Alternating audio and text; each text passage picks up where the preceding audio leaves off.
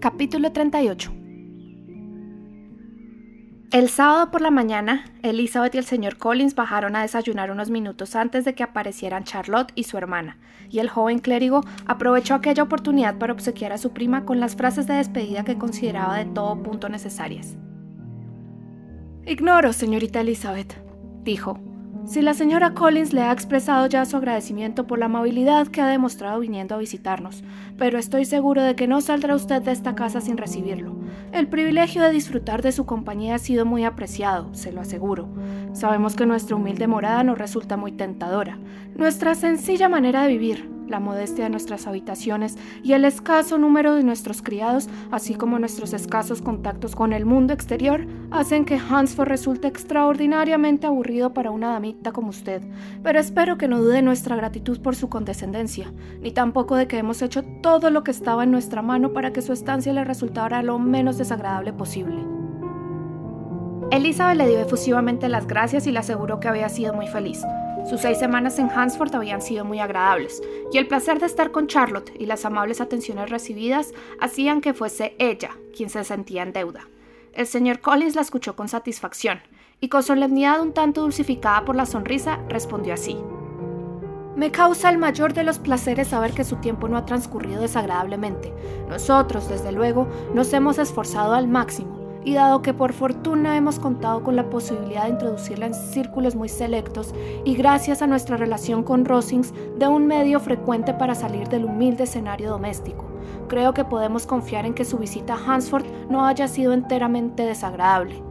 Nuestra situación con respecto a la familia de Lady Catherine es, por supuesto, una ventaja y una bendición extraordinarias que están al alcance de muy pocos.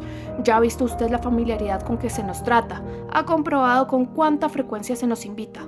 Debo reconocer, para no faltar a la verdad, que pese a todos los inconvenientes de esta humilde casa rectoral, no considero que ninguna de las personas que vivan bajo su techo sea digna de compasión mientras compartan nuestra intimidad con la familia de Rosings. Las palabras eran insuficientes para expresar la altura de sus sentimientos, y el señor Collins se vio obligado a pasear por la habitación mientras Elizabeth trataba de aunar cortesía y verdad en unas breves frases. Les será posible, de hecho, llevar una noticia muy favorable de nosotros a Herefordshire, mi querida prima. Al menos me atrevo a esperar que pueda hacerlo. Ha sido usted testigo diario de las muchas atenciones de Lady Catherine con la señora Collins, y en conjunto confío que no parezca que su amiga ha contraído un desafortunado aunque sobre ese punto más valdrá guardar silencio. Tan solo permítame asegurarle, mi querida señorita Elizabeth, que le deseo con la mayor cordialidad y de todo corazón que sea usted igualmente feliz en el matrimonio. Mi querida Charlotte y yo estamos siempre de acuerdo en todo y pensamos de la misma manera. Existe entre nosotros una extraordinaria semejanza de carácter e ideas. Parecemos haber sido creados el uno para el otro. Elizabeth pudo decir sin temor a equivocarse que era una suerte extraordinaria que se diera tan gran acuerdo y añadir, con la misma sinceridad, que creía firmemente en sus alegrías domésticas y las felicitaba por ellas. No lamentó, sin embargo, que su enumeración se viera interrumpida por la aparición de la responsable directa de todas ellas. Pobre Charlotte, era bien triste dejarla en aquella compañía, pero la había elegido con los ojos bien abiertos, y aunque sin duda lamentaba la marcha de sus visitantes, no parecía estar necesitada de compasión. Hogar y quehaceres domésticos, parroquia y aves de corral y todos los asuntos relacionados con ellos no habían perdido aún su encanto. Finalmente llegó el carruaje, se sujetaron los baúles, se colocaron dentro los paquetes y se anunció que todo estaba listo.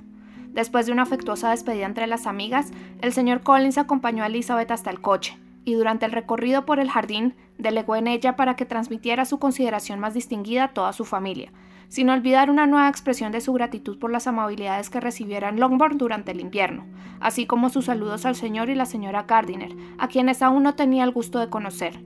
Luego la ayudó a subir. María montó a continuación y cuando la portezuela estaba a punto de cerrarse, les recordó de repente, con cierta consternación, que habían olvidado darle un mensaje para las damas de Rosings. Pero, añadió, sin duda desearán que les sean presentados sus humildes respetos, junto con su sincero agradecimiento por las muchas amabilidades recibidas durante su estancia.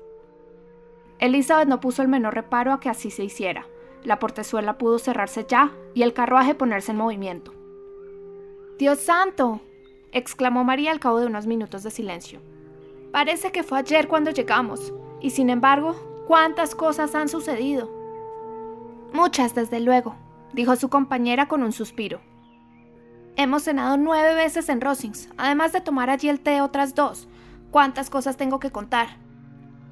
Y Elizabeth añadió para sus adentros. ¿Y cuántas tendré yo que ocultar? El viaje transcurrió sin mucha conversación ni motivo alguno de alarma, y cuatro horas después de abandonar Hansford llegaron a casa del señor Gardiner, donde iban a quedarse unos días. Jane tenía buen aspecto, si bien Elizabeth dispuso de pocas oportunidades para estudiar su estado de ánimo debido a los muchos compromisos que la amabilidad de su tía les había preparado. Pero su hermana mayor volvería a casa con ella, y en Longbourn dispondría de calma suficiente para la observación. No le resultó fácil, sin embargo, esperar hasta entonces para revelar a su hermana la propuesta matrimonial del señor Darcy. Saber que tenía la posibilidad de contar algo que asombraría tan extraordinariamente a Jane y que debía, al mismo tiempo, halagar en sumo grado aquella parte de su propia vanidad que no había sido capaz de suprimir con la razón, era una tentación tan fuerte que no lo hubiera rechazado de no ser por las dudas que aún albergaba sobre los límites que debía poner a sus confidencias, y el temor a que, una vez abordado el tema, se viera abocada a revelar algo sobre Bingley que solo sirviera para penar aún más a su hermana.